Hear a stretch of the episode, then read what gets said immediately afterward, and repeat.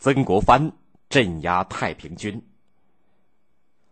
清朝的正规军绿营有六十万人，在太平军的冲击下损失惨重。集结在南京城外的江南大营、江北大营也只能采取守势。这样，清朝政府不得不把挽救危局的希望寄托在地主武装团练的身上。曾国藩就是在这一背景下起家发迹的。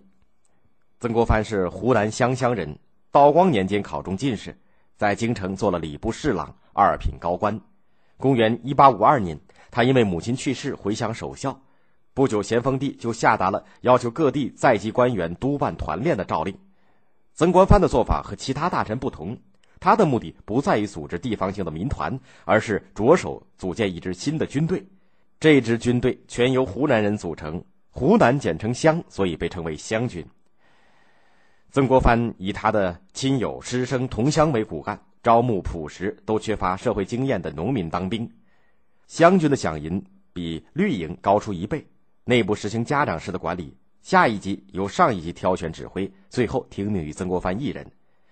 曾国藩利用团练大臣的地位，取得了脱离于地方的司法权，在组织和整肃湘军的过程当中，擅自处决了二百多人，被人称为“曾剃头”。他借着督办团练的机会，截留朝廷过往的赋税饷银，私自卖官开征，用来购买一千多门洋炮，置办了三百多艘战船，一年之间。湘军的陆营、水营兵力达到一万七千多人。在太平军西征部队的进攻下，绿营兵节节败退。京政府一再下令湘军增援。老谋深算的曾国藩不愿意轻易冒险，一边抗制拖延，一边加紧了湘军的军事训练。公元一八五三年年底，太平军攻克湖北黄州，咸丰帝不得不亲自写信给曾国藩说。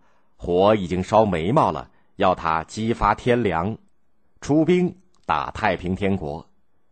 曾国藩感到军事准备已经完成，这才同意出境作战。从此以后，湘军成了太平军最主要和最凶恶的敌人。湘军虽然挽回了局部的战场颓势，但也受到了太平军的沉重打击。公元一八五四年四月，太平军在长沙附近的靖港大败湘军。曾国藩羞愤之下投水自杀，被部下救起。一年以后，在江西湖口，石达开又沉重的打击了湘军水师。曾国藩眼看就要被俘虏，又一次投水自尽，被捞起以后逃回了南昌的城中，还特地写了遗嘱。只因西征军取胜以后，奉调回师天津，参加攻打江南大营的作战，才使曾国藩避免了全军覆灭的命运。然而。在太平军大好的军事形势下，却爆发了一场可怕的内讧。公元一八五六年，东王杨秀清利用代天父传言的特权，让洪秀全下跪，逼他加封自己同为万岁。洪秀全秘密召回韦昌辉，包围东王府，杀了杨秀清。韦昌辉后来又被洪秀全诛杀。在这场自相残杀的天津之变当中，有两万名太平军战士死去。史达开在全家被害又处处受到排挤的情况下，负气带领主力部队十万人出走西南，先后转战七省，最终被清军消灭。天津之变不仅给湘军喘息和重整的机会，而且改变了各个战场上的力量对比。曾国藩趁机占领了安庆，打开了通往天津的门户。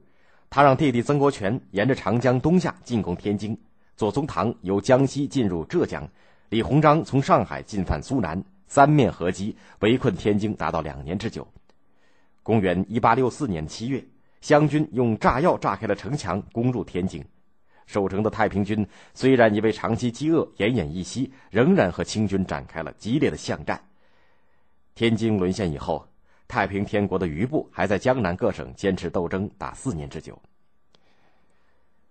曾国藩镇压了太平天国的革命。被誉为是中兴名臣，博得了清朝和帝国主义者的一片赞赏声。他深知功高震主的历史教训，为了避免朝廷的遗迹，于是主动把十二万人的湘军逐步遣散，由骑兵南下接防。但是他的势力和影响已经非常大，仅仅在他的幕僚当中，担任总督、巡抚以上的高官就有二十六人，其中包括李鸿章、左宗棠这样的重臣。湘军系成为清朝统治阶层当中一个重要的政治集团。